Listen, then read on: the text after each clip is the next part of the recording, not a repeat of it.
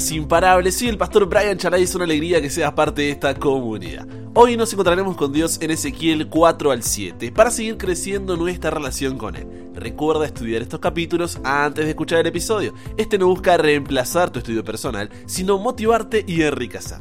Con eso dicho, ahora sí conversemos. ¿Qué verdad aprendemos sobre cómo es Dios y su dirección para nuestra vida?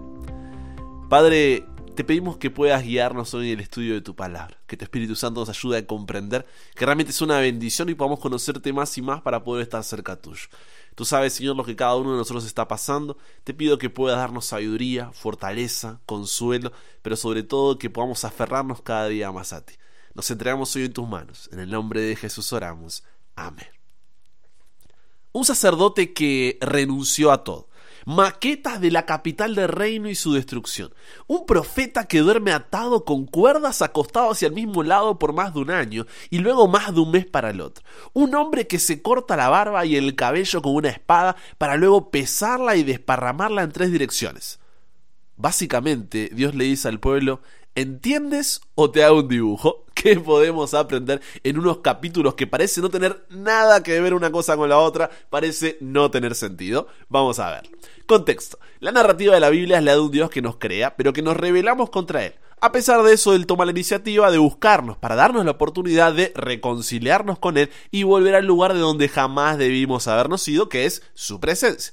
Y así como en el presente Dios es representado en este mundo por su iglesia, antes lo hizo por medio de un pueblo que debía representarlo delante de las naciones que no creían en él, para que conocieran al único y verdadero Dios, volviendo así a sus brazos. Para esto, realizó lo que en la Biblia se conoce como pacto o acuerdo, de que Israel sería su pueblo y él sería su Dios. Pero el pueblo de Dios invalidó el pacto al no cumplir con su parte del compromiso, y en lugar de convertir a las naciones a Dios, ellos se convirtieron a los dioses de las naciones, llenándose de idolatría y corrupción. A pesar de eso, Dios no se da por vencido con el pueblo, sino que envía profeta tras profeta para señalar al pueblo su error y que se arrepienta. Pero el pueblo no hizo caso y finalmente el reino de Judá fue conquistado por Nabucodonosor, rey de Babilonia, que dominaba la región del antiguo cercano oriente. El pueblo fue llevado cautivo a Babilonia y tuvo que vivir en una tierra extraña bajo el dominio de sus opresores.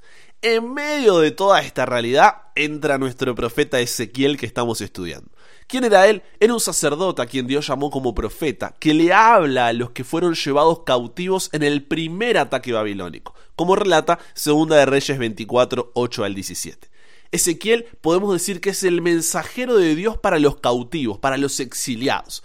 Con el paso del tiempo, muchas de las personas que habían sido llevadas cautivas a Babilonia terminaron acomodándose a su situación. ¿Por qué? Porque en Babilonia disfrutaban de una cierta libertad. Y Ezequiel fue sin duda una de las personas que más contribuyó a mantener vivo entre los judíos cautivos el deseo de volver a su tierra y a su Dios como él lo había prometido, manteniendo así su identidad nacional a pesar de la permanencia durante un largo tiempo en un lugar tan lleno de atractivos como era entonces Babilonia, el más brillante centro político y cultural de Medio Oriente. Con ese contexto en mente, al leer los capítulos 4 al 7 de Ezequiel, te habrás dado cuenta de que está lleno de imágenes bien fuertes. Ya vamos a conversar un poco sobre lo que significan cada una de ellas, pero primero es importante entender por qué Dios le da a Ezequiel la tarea de actuar como un profeta visual, vamos a decir, para el pueblo de Israel, porque son imágenes muy visuales. A diferencia de otras ocasiones, cuando Dios le comunica un mensaje al profeta y éste tiene que compartirlo tal como lo recibió, con un así dice Jehová, otras veces Dios le pide al profeta que represente su mensaje. ¿Por qué? Porque las palabras, las palabras no serían suficientes. Esto tendría como objetivo hacer de sus palabras más impactantes y memorables para la gente. Incluso el compromiso del profeta a realizar estas representaciones hacía más creíble el mensaje, porque a ver, no cualquiera haría lo que Ezequiel hizo. Por lo que es importante que no te preocupes si te sientes mal porque no entiendes exactamente todos los detalles, por lo menos no si es la primera vez que lees este libro. En lugar de eso, enfócate en encontrar la respuesta a la pregunta ¿cuál es la verdad que se está intentando transmitir por medio de esta representación? ¿Ok? ¿Podemos avanzar? Con eso claro entonces, en el capítulo 4 Dios le da a Ezequiel la tarea de actuar como un profeta visual para el pueblo. Le indica que construya un modelo a escala de Jerusalén y la rodee con instrumentos de guerra. ¿Para qué? Para simbolizar el asedio que vendrá sobre la ciudad, todo lo que iba a suceder. Luego, durante 390 días, Ezequiel debe acostarse sobre su lado izquierdo. ¿Para qué? Para simbolizar los años de castigo que recibirá el reino del norte de Israel. Y durante 40 días sobre su lado derecho, para simbolizar los años de castigo que recibirá el reino del sur de Judá.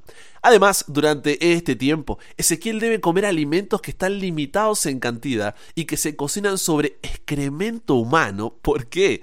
Para simbolizar la escasez de alimentos durante este asedio. Recuerda que asedio es cuando una nación rodea a la otra cortándole los suministros hasta que tienen que abrir las puertas o morirse de hambre básicamente allá adentro, ¿no? Amenazando constantemente y demás. Entonces, todo esto buscaba simbolizar eso que iba a suceder. Estas acciones visuales que realiza Ezequiel tienen como objetivo mostrar a la gente que el juicio se avecina si no se arrepienten de sus pecados. En el comienzo del capítulo 5, Dios le muestra a Ezequiel las consecuencias de la rebelión del pueblo.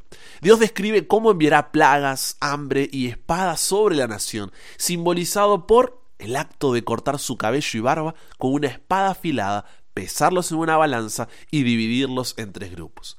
Más adelante nos explica qué significa esto. Y es que la tercera parte que se quemó representaba a los que estuvieran en la ciudad y perecerían por la peste y el hambre. La tercera parte que sería cortada con espada alrededor de la ciudad representa a los que morirían a espada mientras intentaran escapar, como ocurrió en el caso de los hijos de Sedequías y el resto del séquito ahí del rey en Jeremías 52.10.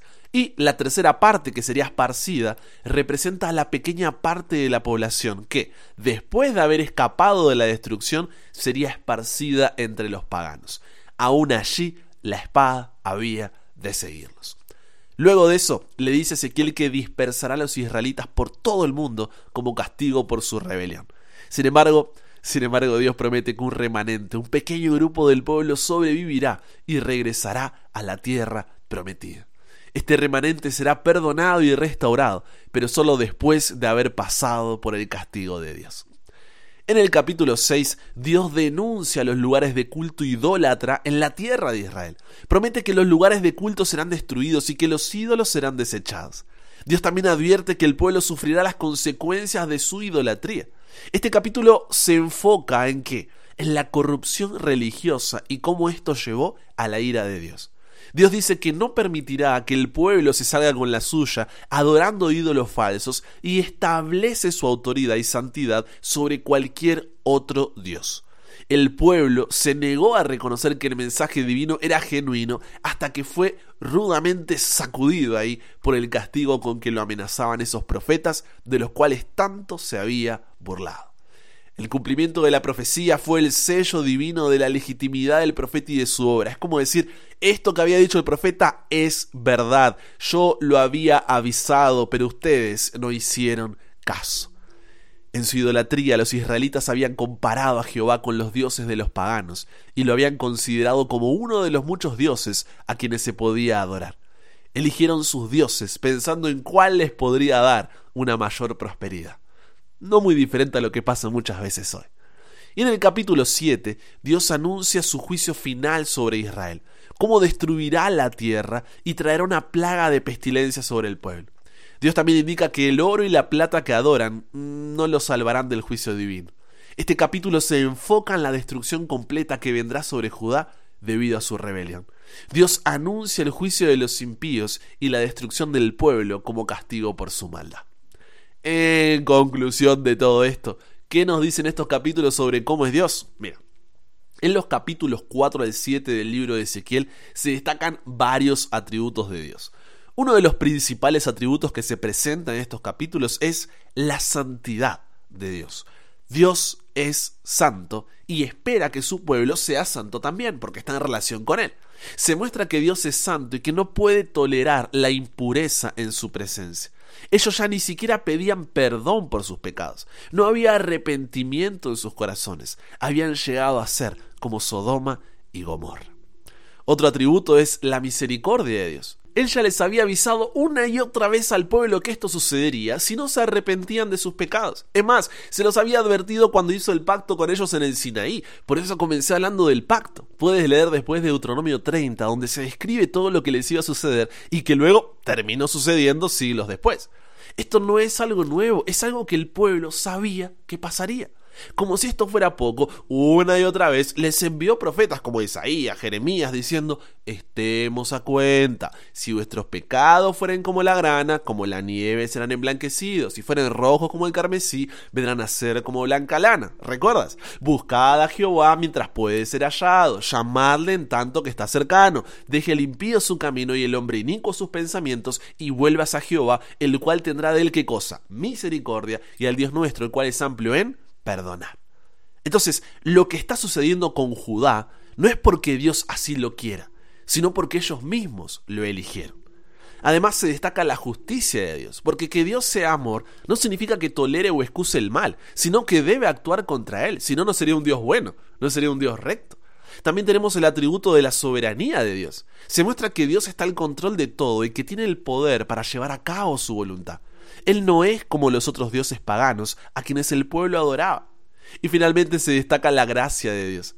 A pesar del juicio que viene sobre el pueblo, Dios todavía ofrece la oportunidad de arrepentimiento y perdón. A pesar del castigo de Judá como nación, Dios está dispuesto a perdonar a aquellos individuos que se arrepienten y que lamentan sus acciones. Dios no desea la muerte de los pecadores, Él quiere que se arrepientan y que vivan. ¿Qué dirección nos da a conocer estos atributos de Dios entonces para nuestras vidas? Hay dos dimensiones para esta respuesta. Una desde los cautivos en Babilonia y otra desde el profeta Ezequiel.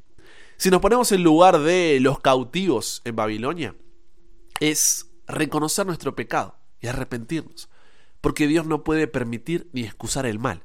Y si permanecemos en Él, estamos condenados a muerte eterna, cautivos por el pecado. Ahora, nuestra vuelta a Él no debe ser motivada, ay, por miedo. Porque ¿qué va a pasar si? Sino por amor. ¿Cómo vemos ese amor aquí?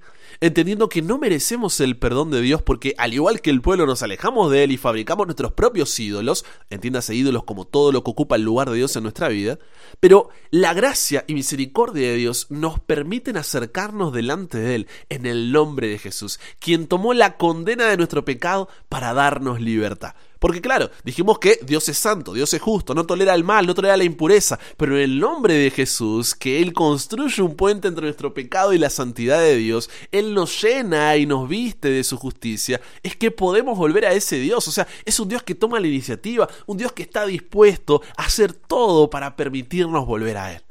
Entonces es ese amor el que debe llevarnos a decir, ¿cómo, cómo me voy a atrever a no volver a Él?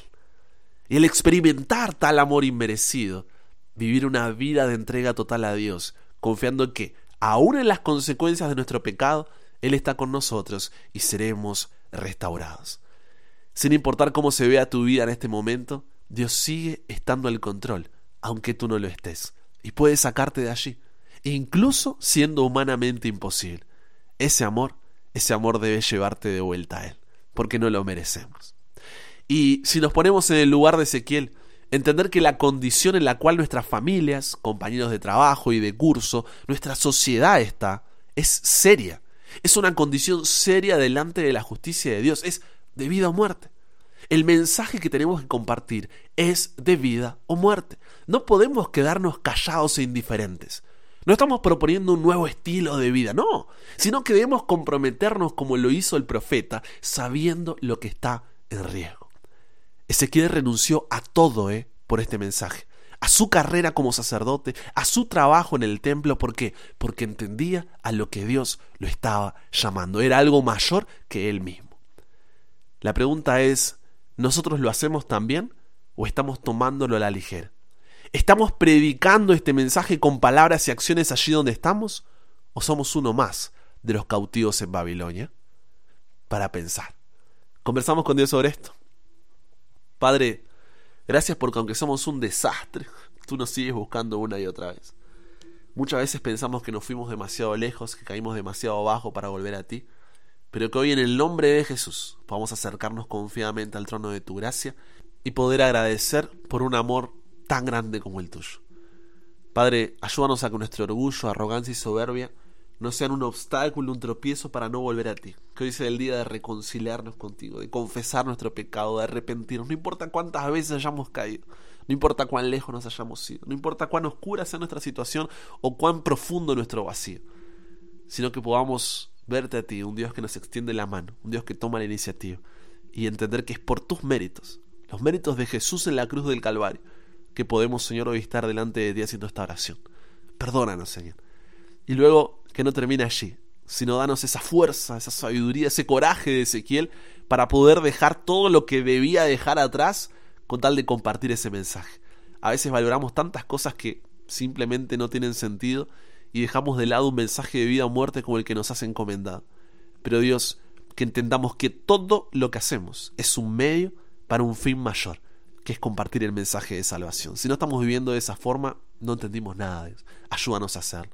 Nos entregamos hoy a ti, Dios. Cámbianos, renuévanos, transfórmanos, somos tuyos. En el nombre de Jesús oramos. Amén. Y con eso llegamos al final comparte con otros lo que aprendiste hoy. Súmate a la comunidad en WhatsApp totalmente gratis si todavía no lo has hecho para recibir una notificación de celular cada mañana, escuchar los episodios sin conexión, tener material extra, hacer tus preguntas, acceder a contenido exclusivo y te espero en el siguiente para que nunca pares de aprender y nunca pares de crecer. ¿Por qué? Porque hasta el cielo no paramos.